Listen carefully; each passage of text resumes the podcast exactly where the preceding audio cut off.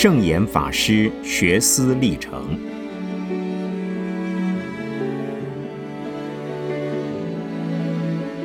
圣严法师著。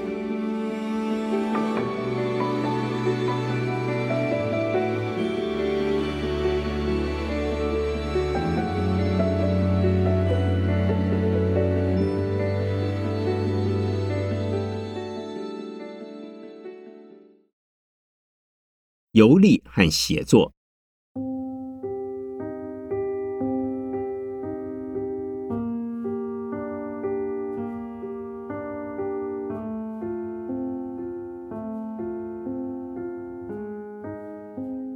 我从年轻的时候开始就养成了写日记的习惯，但是我曾看过几部好日记，不仅看到作者的生活，也看到作者的思想、感情、人格。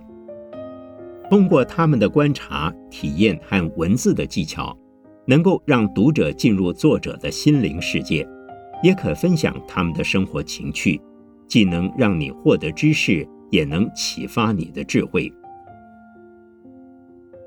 跟着日记的笔触，与作者一同回忆过去，努力现在，寄望未来。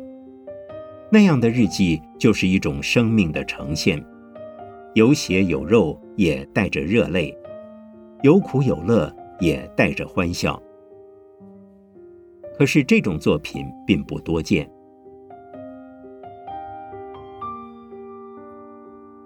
我是何许人也？自知是个没有文学基础的人，也不是很有思想的人，更不是像许多的文艺作家那样富有奔放的感情，所以也不会写出很好的日记。可是自从到日本留学开始，我每天仍写日记，只是仅仅简短的几行，比每天的生活流水账还要简单。像那样备忘式的日记，如果没有打算要写回忆录，便是没有用处的。因此，我也没太重视它们。经过几番的搬运迁移，多半已不见了他们的方迹。可是我写日记的习惯还是继续的保持了下来。我把这样的日记比喻作雪地的脚印。当我记录的时候，非常的深刻而鲜明，那是我人生的经历和生命的过程。过了之后，往往又觉得并不重要，就像人在雪地行走时，一步一脚印，步步分明。走过之后不久，脚印便被继续飘落的雪花淹没。否则，到了融雪之后，脚印也不会存在。可是，倘若觉得我的脚印能对他人纵然是暂时有益，我也会尽量的把它们写成文章，向人报道。比如我在日本求学时代。留下了二十来篇报道性的文章。到了美国之后，凡是参加对外的活动以及初次经历的访问活动，多半也会写成文章，向台湾的刊物报道。类似的作品，我也是叫它“雪地的脚印”，因为在漫天风雪的景况下，在野外留下的脚印，注意到它的人恐怕不多。但是在大风雪中还能在野外向前迈进的人，绝不是要让人家知道自己在雪地上留下的脚印。只要自己知道，为了既定的目标，必须冒雪赶路就好。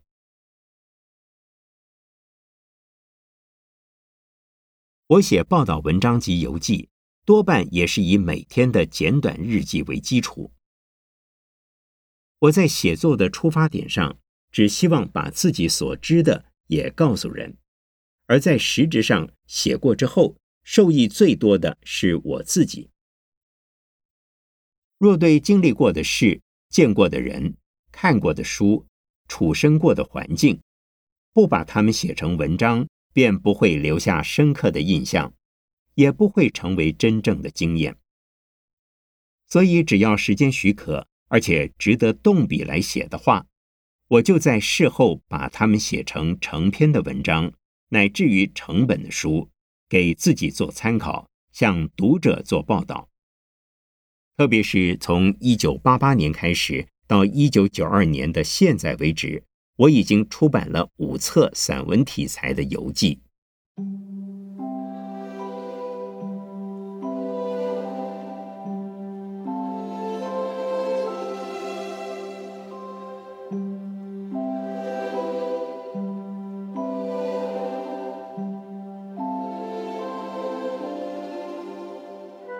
九八八年的春天，我第一次回到阔别了三十九年之久的出生地中国大陆。当时我并没有准备为此写任何文章，可是，在访问十九天之后，回到侨居地的纽约之时，对于那一段的访问过程，久久萦绕脑际，总是挥之不去，所以执笔为文。本来只想写几千字。略抒胸中快垒，想不到开始写作之后，竟然欲罢不能，在数日之间成稿迎切，而完成了一本书，于当年的十月交给我们自己的东初出版社发行，名为《法源写源》。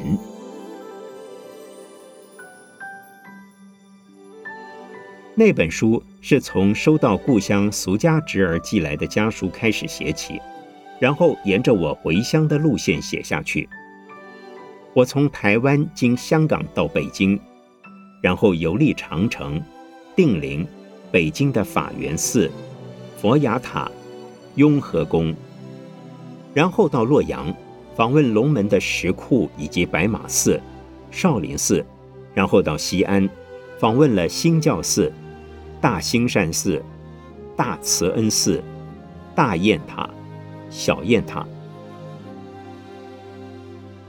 接着从西安飞到上海，才见到了我俗家的亲人，三位老哥，一位老姐夫，大批的侄儿女和侄孙儿女，同时重游我曾读过书的静安寺以及熟悉的玉佛寺与龙华寺，然后乘长江轮回到南通的狼山。凭吊我往年出家的道场，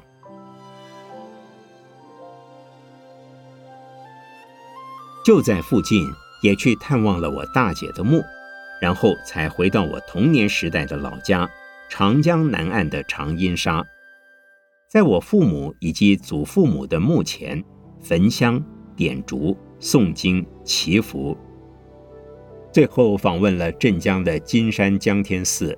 和先师东老人接法的道场焦山定慧寺，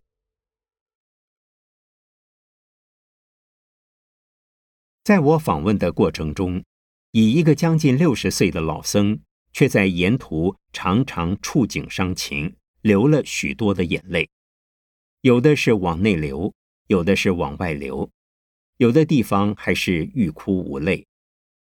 因我所到之处。是我国佛教的法脉源流，也是我生身的俗家的亲人的血缘所在。佛教从印度到了中国，经过两千年的流传，真可谓源远流长。这一次我去大陆所到的白马寺，是汉朝留下来的佛教遗迹。所谓《白马驮经》的故事发生在汉明帝的时代。少林寺的历史是始于梁武帝时的菩提达摩面壁九年，已是中国家喻户晓的民间故事。兴教寺是唐玄奘三藏的埋骨之处。大兴善寺是唐玄宗时代从印度来华红传密教的所谓开元三大士。善无畏、金刚智、不空等三位三藏法师的根据地。大慈恩寺是玄奘三藏翻译佛经的译经院所在。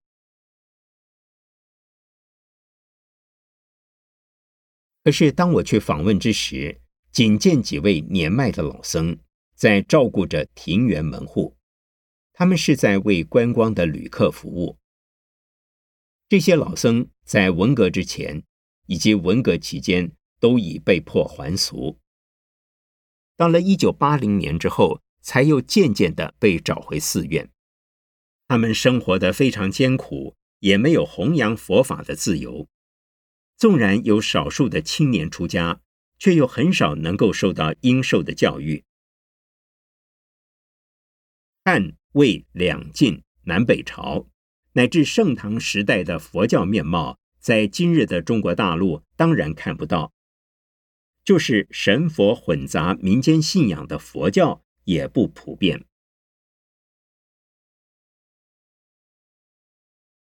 我每到一处，都发现寺院分成两个部分：一，供给游览观光的园林部分；二，提供进香者拜佛的部分。其实，据他们自己说，今日到寺院参观的群众之中，烧香拜佛的人大概只有十分之一。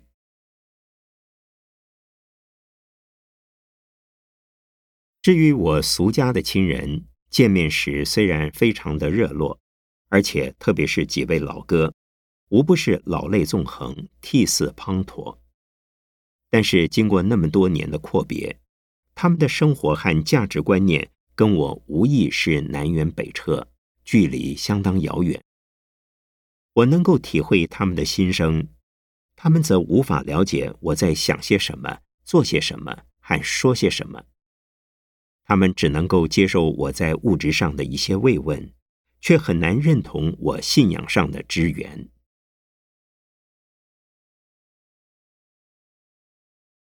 我跟几位老哥共处了三天。其中只有二哥一人被我说动而开始念佛看经。在他们的印象中，我还是他们那个未出家以前的幼弟。其实我早已不是那一个人，他们也已经饱经沧桑，几世为人。可惜他们却没有那样的感受和认识。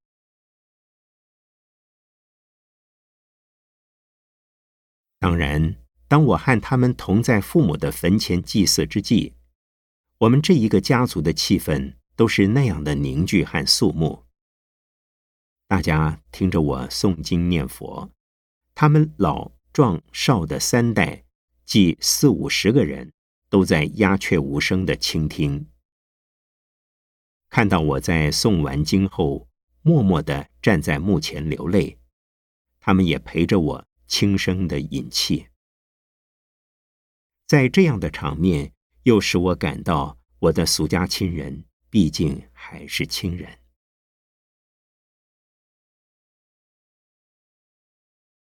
因此，到了最后，他们把我送到上海机场，要和他们分别之时，我就有一种生离死别而把我送过了阴阳界的感受。其中一位侄儿是我三哥的长男。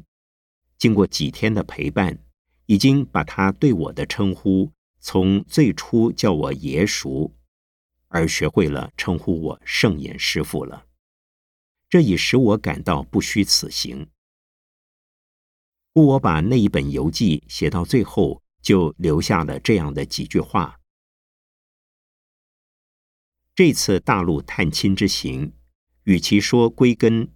吴宁说：“是回到我血缘的源头及法源的源头，做一次巡礼式的寻根访问。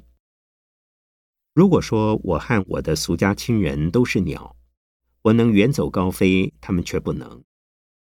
我不忍说他们是一群关在笼中的鸟，因我自己也不是一只已在笼外的鸟，再怎么高飞，也无法脱离这个地球世界。”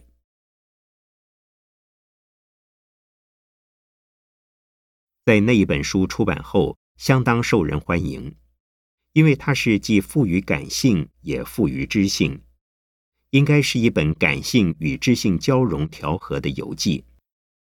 到了第二年，一九八九年，还被推荐为嘉兴文艺散文项目的候选作品之一。虽然没有得奖，能够列入候选，也表示已经受到文艺界的瞩目。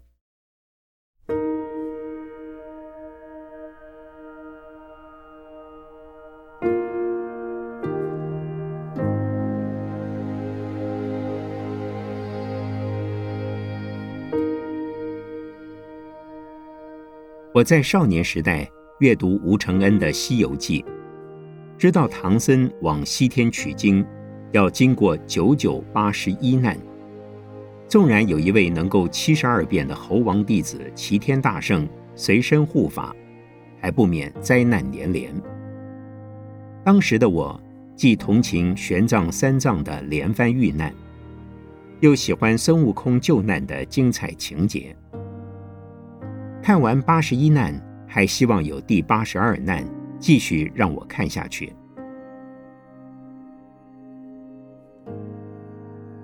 在我年龄稍长之时，阅读唐玄奘三藏所写的《大唐西域记》，就觉得没有《西游记》那么精彩了。不过，他所记载的西域国土、民风、宗教、文化、地理环境，尤其对于当时佛教教团的分布以及弘化修学的活动，印象相当深刻。虽然那么多的地名、人名、物名用的都是音译，对我来讲非常陌生，我还是把它耐心的读完。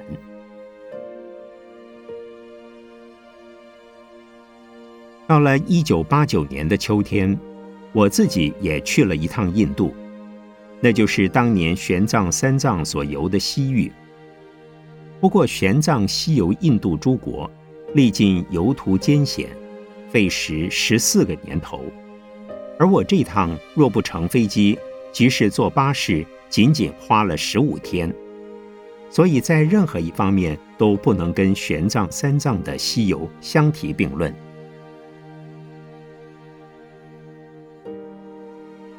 这一次西游印度的目的，纯粹是为了朝圣，因为在那一年的年初，我们的中华佛学研究所。开始了一个较大的计划，在台北县金山乡购得了一片山坡地，准备开发成为一个包括教育、文化、修行等多功能的世界佛教园区，因而成立了护法会，来推动筹募建设的经费，并且群策群力宣扬建设这个道场的理念。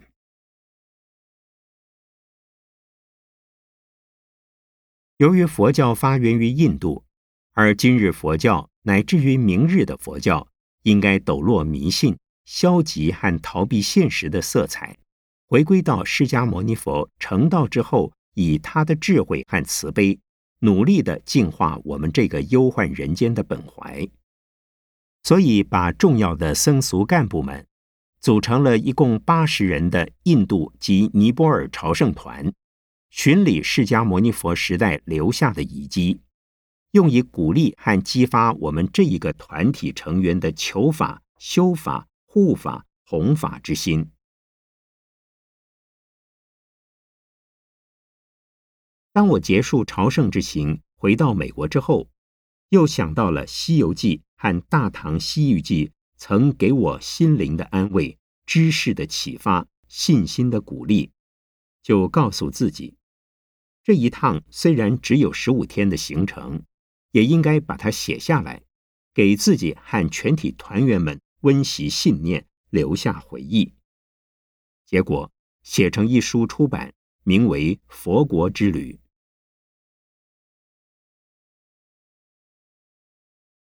因为今日的尼泊尔也是当年西域的一部分，释迦牟尼佛的出生地，即位于现在尼泊尔的境内。而且是夹处于西藏及印度两个地区的紧邻。西藏佛教有的是从印度通过尼泊尔输入，目前藏传的佛教还有一部分在尼泊尔境内滋生繁衍。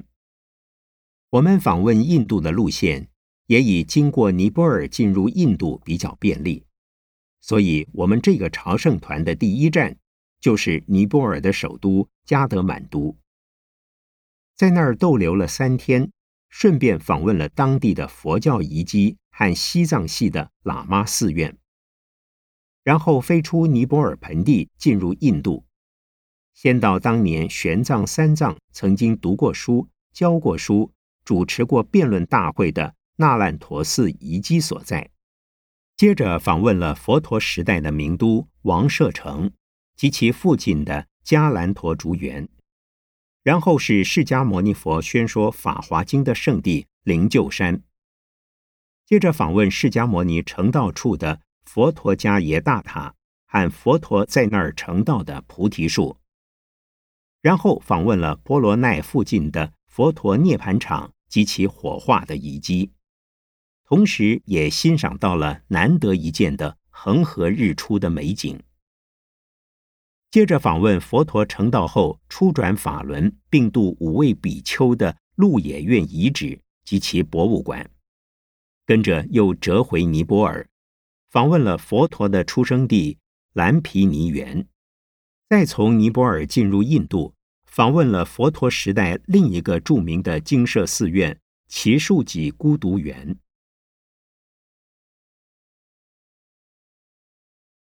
朝圣的行程结束，为了要搭飞机直飞美国及香港，所以到了现在印度政府所在地的新德里。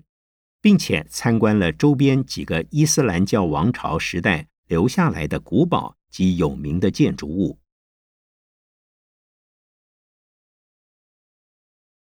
我在这个行程中既感恩也感伤，同时感愤，因为能有佛陀出世，才有正法的传流，使得历代以来无数的众生得到心灵的安慰、生活的以及信仰的依归。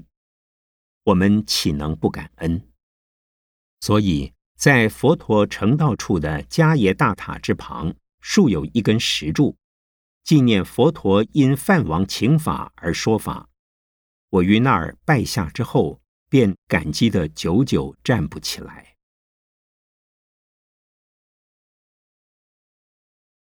当我见到竹园、奇园、灵鹫山、鹿野苑等。当年佛陀说法度众之处，现在却是一片荒芜，连残垣颓壁都没有见到，只有象征性的在地面铺了一些红砖，算是当年建筑物的基脚之外，什么也没有。同时，在新德里附近见到几处伊斯兰教王朝的寺院建筑材料，听说是从十多个佛教寺院拆卸而来。尤其见到许多被穆斯林的军队砍了鼻子、挖了眼、割了耳、剁了手的石雕佛像，心中岂能不感到凄凉和悲伤？就是因为佛教徒本身人才的缺乏，加上伊斯兰教由北方入侵印度，而使得佛教于十四、十五世纪之后就在印度灭亡，而且是彻底的灭亡。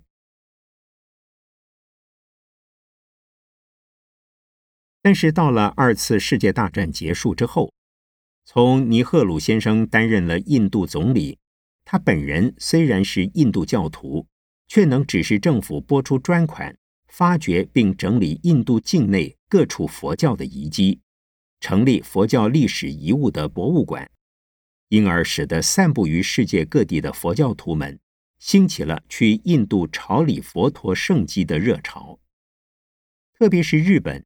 锡兰、缅甸、泰国以及西藏系的佛教徒们，常常结成一团一团的前往印度，做八大佛教圣地的巡礼。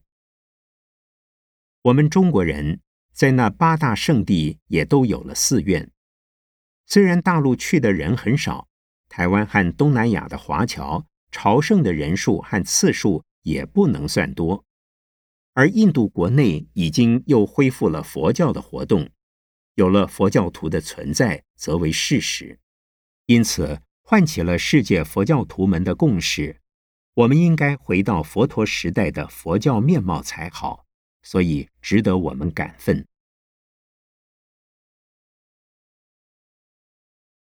佛教经过两千五百多年的流传，就像一株老藤。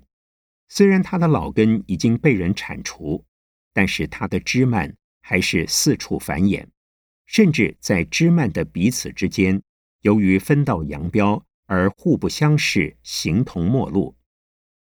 如今幸而还有一个佛教的发源地——印度的佛陀遗迹，可以让各支各派的佛教徒们溯源寻根。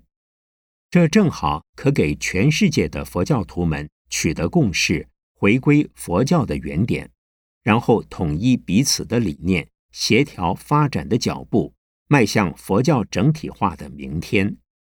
这也正是今天世界佛教界有识之士的共同愿望。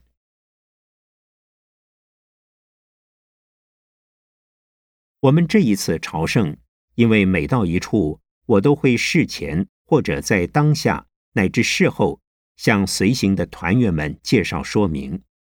例如，佛陀在这个地方发生过什么样的事，说过什么样的话，让我们得到什么样的启示。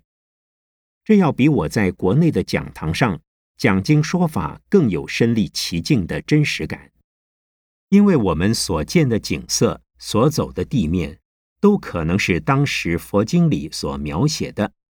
也都可能是当时佛陀和罗汉弟子们的生活环境和走过的地面。我们走在那些地方，等于是踏着佛陀的脚步，向菩萨之道及成佛之道迈进。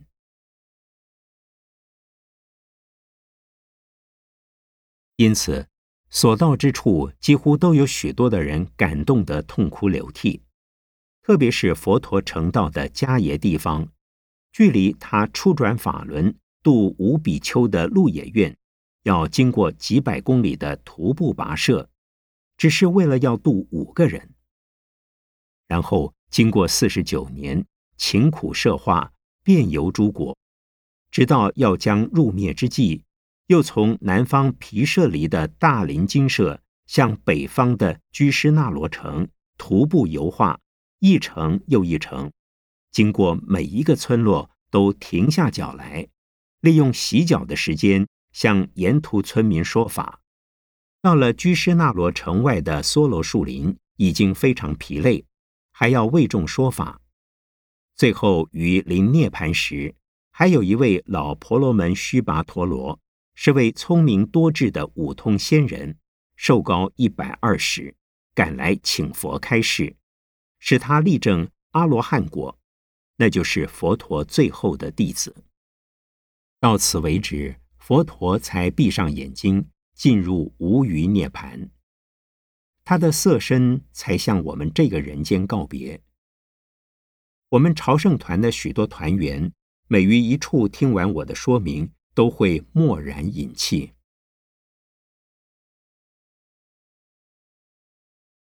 这一趟印度的朝圣之行。成效要比我在台湾做两年的弘法演讲还更有用，使得大家获得了我们要建设法鼓山的信念。此后，我们也有了如下的四条共识：一、理念，提升人的品质，建设人间净土；二、精神，奉献我们自己，成就社会大众。三方针，回归佛陀本怀，推动世界净化。四方法，提倡全面教育，落实整体关怀。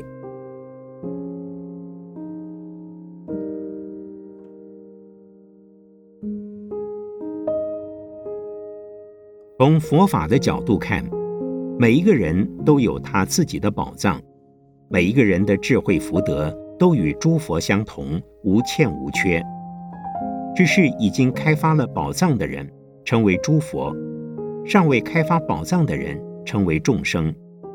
所以宝性论要用真金在矿和地藏珍宝来勉励我们，不可以小视自己而自暴自弃，应该积极的努力来开采各自本来拥有而被埋藏起来的宝藏。《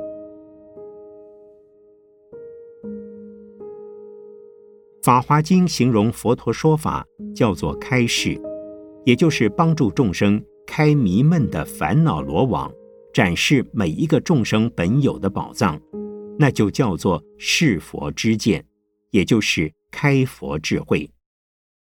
有真智慧，必有真福德，福与慧是一体的两面，相辅相成。不过，智慧虽然人人本具，仍得以佛法来开示。以演说佛法来开启众生的福智宝藏。佛法如开矿的工具，说法者则像用这个工具来开矿的工人。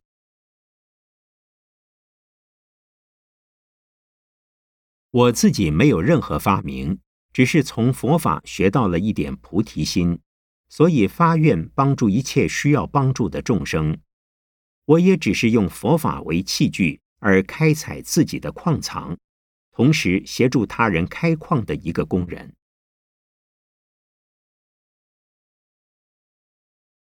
所谓玉不琢不成器，金玉在矿。如果你不具专业知识，根本不知道是金是玉，何况能够使之成器。这在佛教来说，众生需要化导；以社会的一般用语而言，人人需要教育。在我们法鼓山的共识中有这样的两句话：提倡全面教育，落实整体关怀。我们的教育应该从入胎开始，就要接受父母亲实施的胎教；出生之后，则从婴儿期起，经过童年、少年、青年等各阶段的家庭教育、学校教育、成人教育和老年人的常青教育。其中每一个段落的彼此之间，都应该衔接起来，能够执行这项任务。作为沟通、联系、协调和指导的，应该是宗教教育。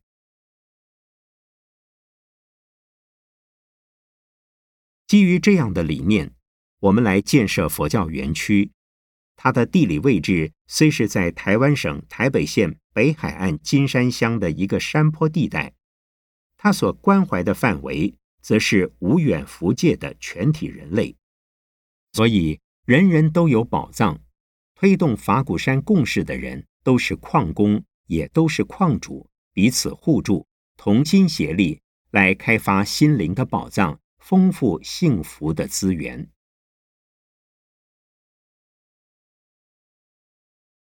因此，我在一九八九年四月寻得那片土地之后，直到一九九零年十二月所完成的一部游记，命名为《金山有矿》。其中有一节就叫做探矿寻宝，而我所做的宗教、文化、教育、社会等各项工作，都是提供有缘的人士来冶金开矿，然后把他们自己炼成的纯金和美玉分享给我们的社会大众。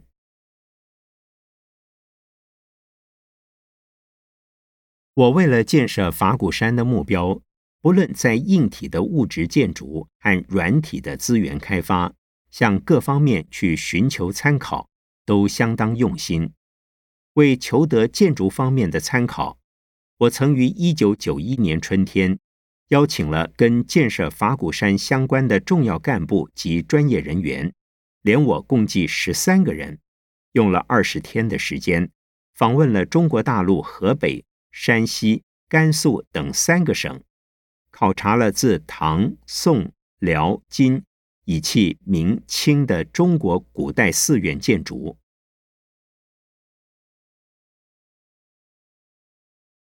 我们访问了北京潭柘寺、戒坛寺、颐和园、故宫、房山的石经、太原的崇善寺、五台山的唐朝建筑南禅寺、佛光寺。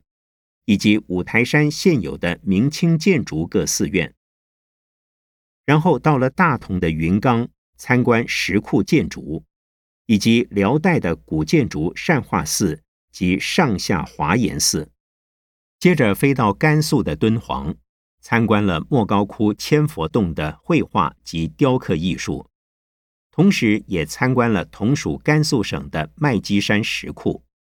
那儿是北魏的雕塑艺术及石窟建筑，也去访问了位于甘肃南方的汉地藏传佛教两大寺院之一的拉卜楞寺。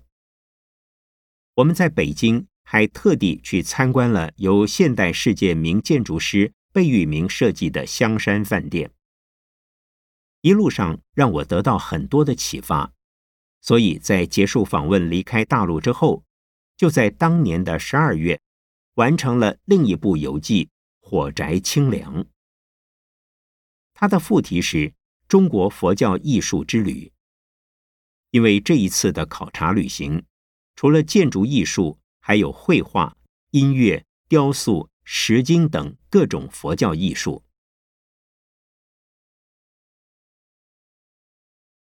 中国古代的佛教艺术品能够保持的比较完整的是在北方和西北方，那是由于自然的气候干燥，路上交通的不便，所以还能侥幸的保留了下来。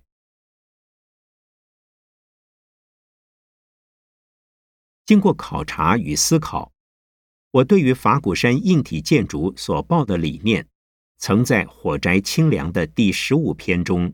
提到了如下的三点看法：一要站在现代人的立足点上，一方面回顾历史文化的优良传统，同时展望未来文化的带动创新。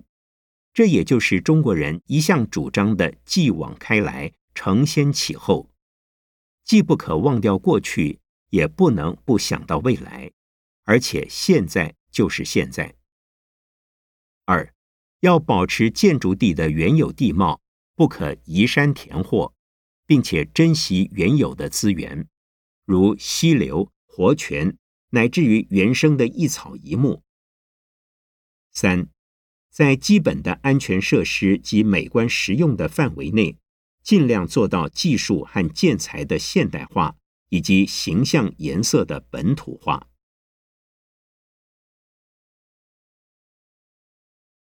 我跟我们的建筑设计师陈伯森居士都有共识，我们这一座法鼓山的建筑物在外观上要使人觉得那是从地面生长出来的原生物，而不是硬生生的强力加建在山坡上的。它的色彩应该与当地的环境相得益彰，彼此互为宾主。当人们生活在这些建筑物内时，要有置身于自然的感受。当然，目前还在策划阶段，将来究竟会是什么样子尚不太清楚。但愿我们的想法能够成为事实。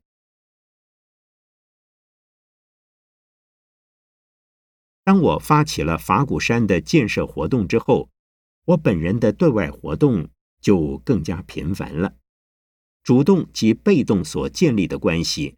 从国内到国际的，由东方到西方的越来越多。每一种关系的建立都需要付出时间和心力。佛教主张结缘，世间讲求互惠，人家参与我们，我们也必须关怀人家；人家支援我们，我们也需要照顾人家。否则，若仅是单向的供求，便不会维持长久。也违背了佛法化世的精神。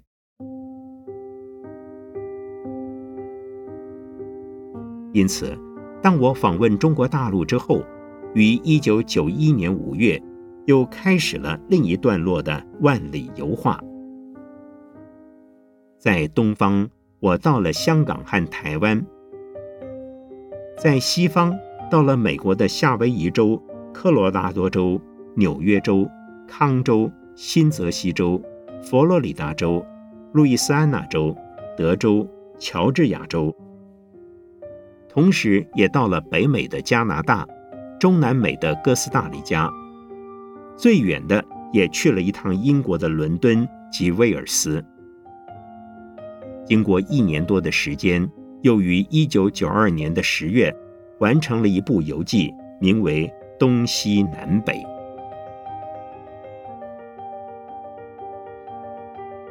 一九九二年的八月四日至十日期间，我为了考察日本佛教的寺院建筑、大学的校舍建筑以及与此相关的硬软体设计和设施，到日本的东京及京都访问了一周。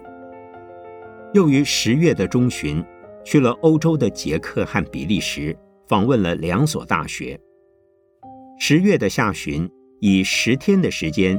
又访问了美国中西部及东部七个州的九所大学，做了十四场演讲。看样子，另一本游记到今年年底也可以写成了。